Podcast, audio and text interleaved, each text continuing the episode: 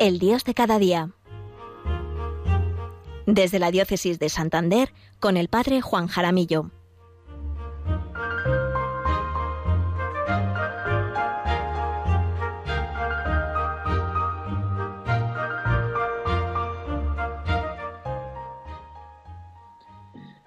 Buenos días, queridos oyentes, queridos amigos de Radio María, y buenos días a todos los voluntarios que hacéis posible esta transmisión.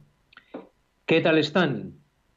Espero que cada uno esté allí donde Dios le quiere, buscando sobre todo vivir cada día el regalo más grande que Dios nos hace, que es el presente, sí, el tiempo, el aquí y el ahora, este mismo instante, este tiempo real, objetivo, no el que a mí me gustaría que fuera. Quizás con otras circunstancias, sin esta pandemia, sin esos problemas que cada uno arrastra y que de hecho forman parte de nuestra vida, forman parte de, la vida real. Y la actitud es la aceptación, pues es ahí en el tiempo donde se nos manifiesta el plan de Dios en nuestras vidas donde se nos manifiesta nuestro Dios, ese Dios que está con nosotros cada día a nuestro lado. Soy el Padre Juan Jaramillo, párroco en el Valle de Mena, al norte de la provincia de Burgos y diócesis de Santander. Les hablo en esta ocasión desde la parroquia de Nuestra Señora de las Altices, en Villasana de Mena. Encomendamos a María Santísima las reflexiones de este programa. Tenemos todavía fresco el recuerdo de la Virgen de Lourdes que ayer recordábamos en la liturgia. Cuánta devoción, cuánto bien espiritual nos hace visitar ese querido santuario de Lourdes y descubrir allí la presencia de María Santísima y ver también allí tanta y tanta caridad. Dios nuestro Señor nos habla cada día y nos habla con muchísima claridad.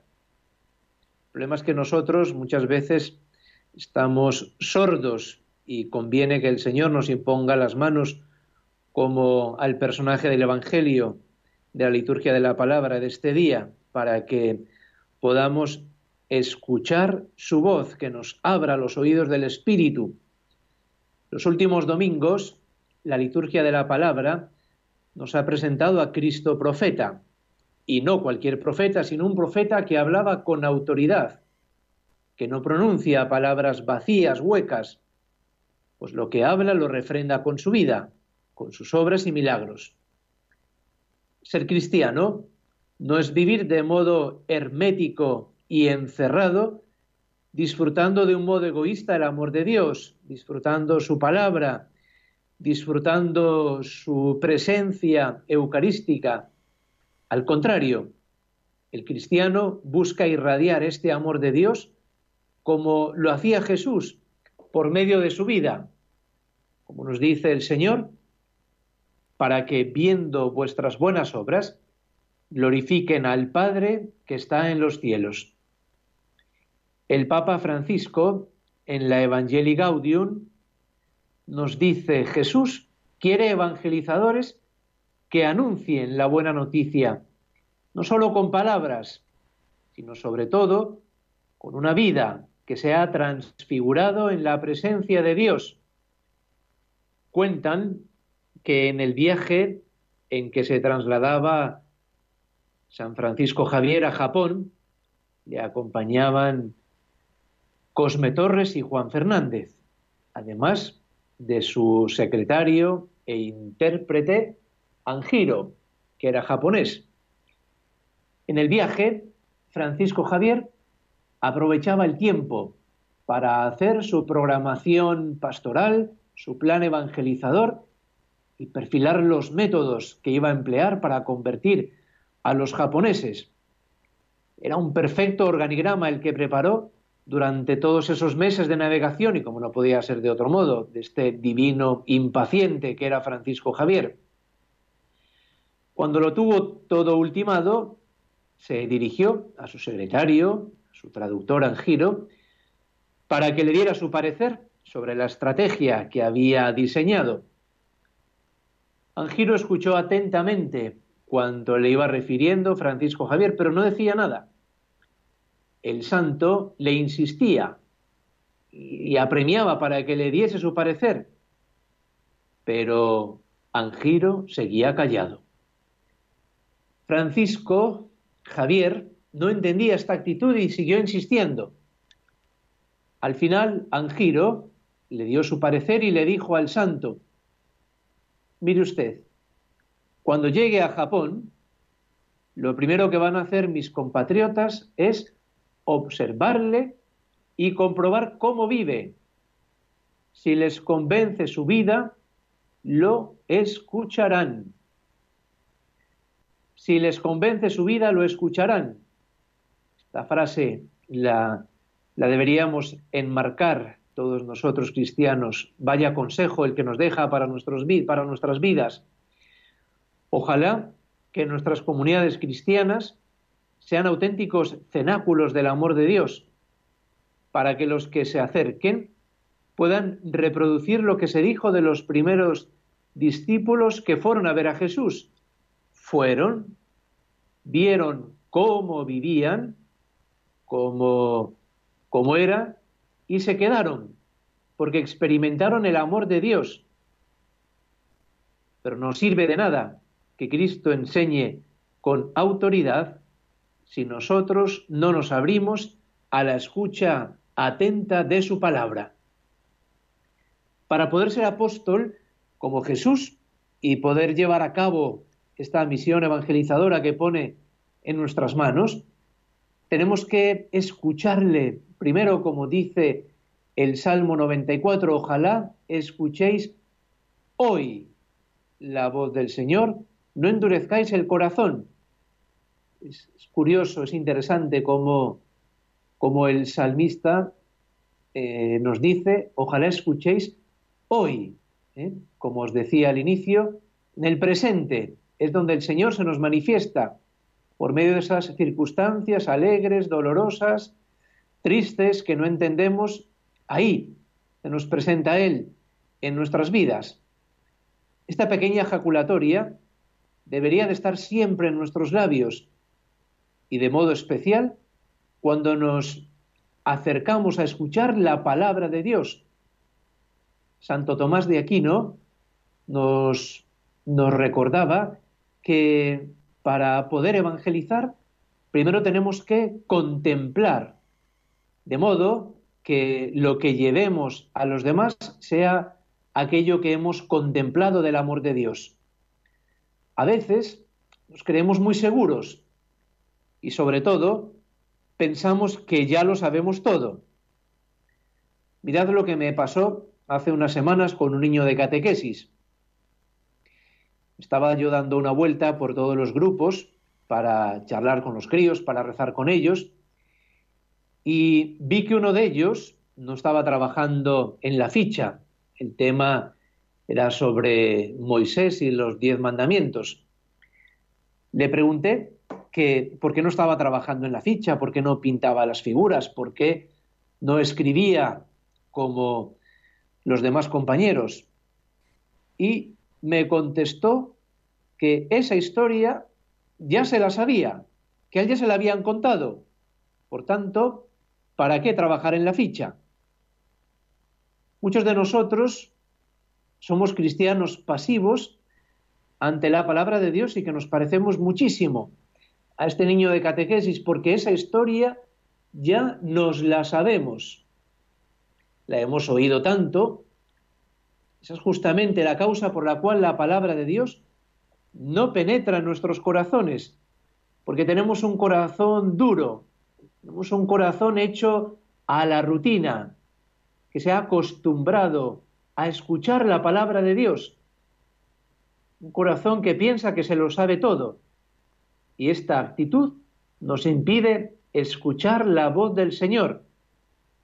Y es esa voz del Señor la que va cambiando nuestros corazones, nuestros afectos, nuestros pensamientos, nuestras convicciones, nuestro modo de ver la vida, a veces tan, tan lleno de, de pesimismo, tan, tan triste. Escuchar nos cuesta mucho. Es más, a nivel humano, cuando estamos hablando con alguien, antes de que el otro termine, yo ya le interrumpo para decirle lo que quiero o la conclusión de lo que él está diciendo. Y lo mismo nos pasa con Dios nuestro Señor, que ya no sabemos esa historia, ya no sabemos el Evangelio, ya lo hemos oído, ya hemos oído esos pasajes del Antiguo Testamento. Esta actitud pasiva nos hace mucho daño. De ahí que no damos pie para que el Señor nos sorprenda, para que el Señor nos interpele, para que el Señor nos vaya iluminando nuestra vida. La oración principal del pueblo judío, ya sabéis cuál es, escucha Israel, escucha los mandatos y decretos que hoy te ordeno cumplir. Pero es que para obedecer hay que escuchar. Para obedecer lo que Dios nuestro Señor quiere, primero hay que estar atento a sus palabras, atento a cómo se nos presenta en nuestras vidas. Este podría ser un buen propósito para nuestras vidas. Repetir con frecuencia la palabra del Salmo a modo de ejaculatoria. Ojalá hoy escuche la voz del Señor. Ojalá hoy no endurezca mi corazón ante sus palabras. Ojalá hoy, en este momento, le pueda escuchar. Vamos a hacer una pausa de silencio para reflexionar, para pensar, para meditar en cuál es nuestra actitud ante la palabra de Dios. Quizás si somos cristianos pasivos, que nos hemos acostumbrado a escuchar, quizás eh, después de tanto tiempo de asistir a la Eucaristía o incluso de leer la Sagrada Escritura, hemos llegado a un momento en el que, en el que no nos interpela, en el que nos hemos acostumbrado. Vamos pues a hacer este momento de silencio para hacernos estas preguntas y para que renovemos en nuestro interior ese deseo ardiente de escuchar cada día la palabra de Dios, que es viva y que es eficaz.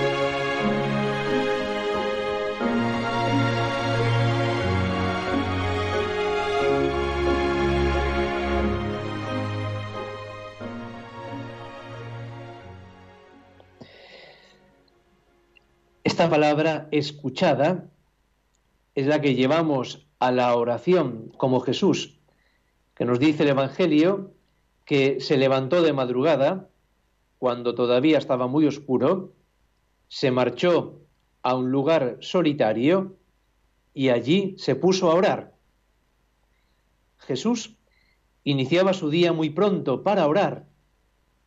Necesitaba de ese contacto con su Padre. Necesitaba ese momento de intimidad con el Padre y, Él es Dios. Él siempre estaba unido al Padre, pero necesitaba orar. Qué lección para nosotros cristianos que, por desgracia, creo que tenemos que entonar un mea culpa, pues rezamos muy poco, rezamos poco, oramos poco. Claro, como no nos obligan a rezar, como no hay ningún mandamiento que nos obligue a rezar tantas veces al día, pero, pero sí hay un mandamiento que nos pide que amemos a Dios sobre todas las cosas. Por tanto, la pregunta no es ¿por qué no oro? ¿Por qué no llevo a la oración la palabra del Señor? Sino más bien no oro porque no amo. Por ello, no busco a Dios en la oración. Por ello, no busco esos momentos de silencio, de meditación, el problema no es, por tanto, de oración, el problema es de amor. No oro porque no amo. No acudo a la Eucaristía para santificar las fiestas porque no amo. Del amor brota el compromiso cristiano. Brota buscar esos momentos para estar con Jesús.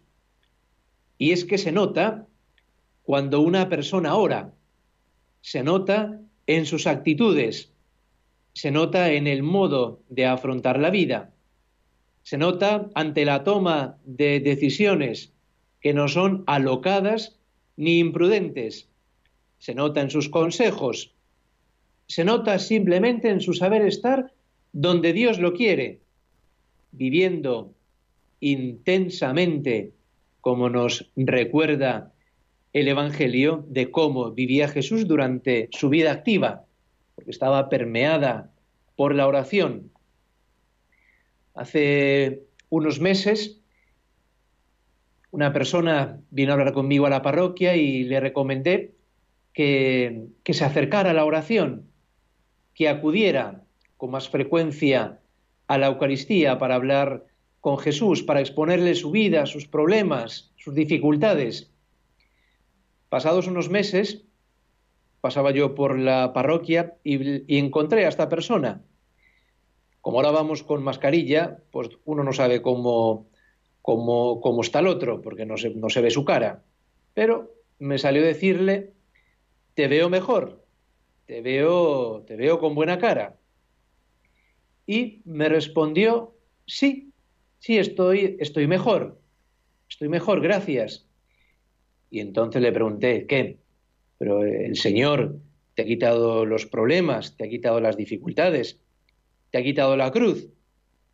Y me respondió, no, los problemas son los mismos, pero ahora los afronto distinto. Ahora los, los veo, los afronto con otros ojos. Cuentan que San Juan Pablo II, en sus viajes, siempre dedicaba largas horas para la oración durante el vuelo.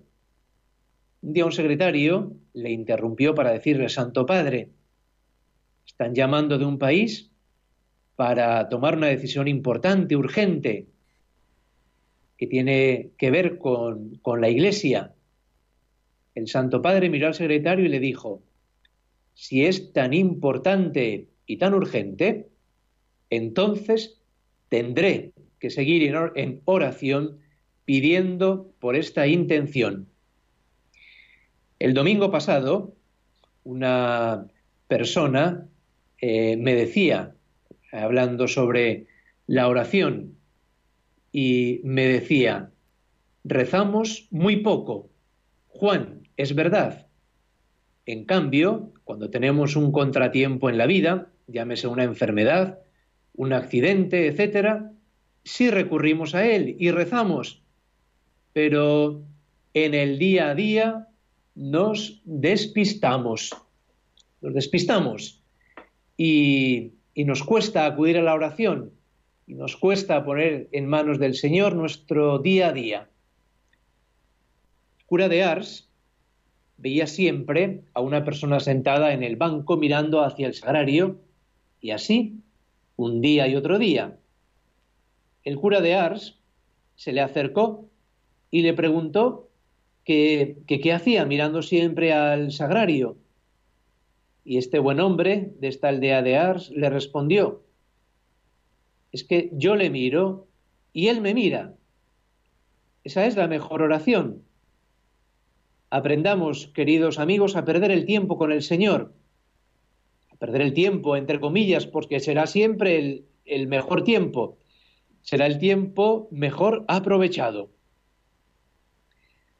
Hasta aquí nuestra reflexión de este viernes del Dios de cada día de este Dios que nos acompaña, nos acompaña así de modo silencioso, de modo discreto como es Él.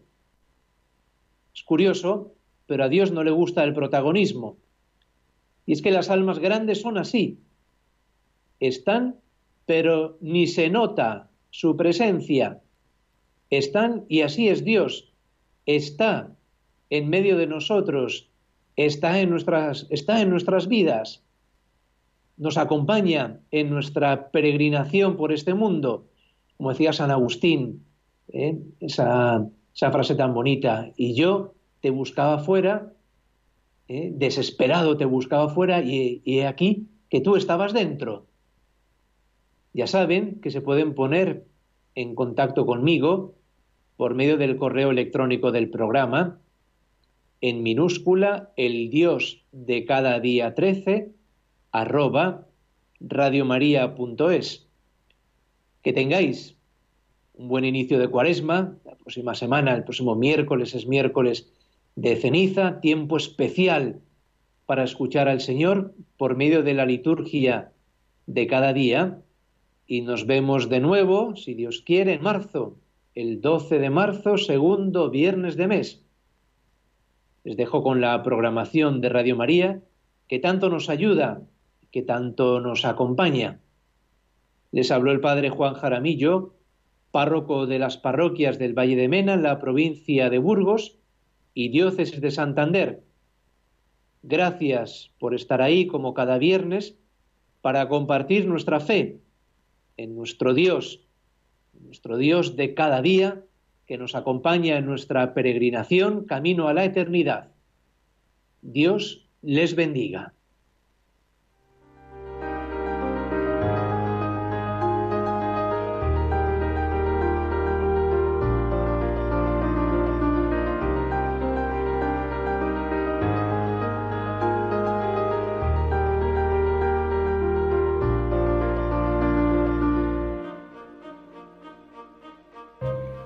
Finaliza en Radio María, El Dios de cada día.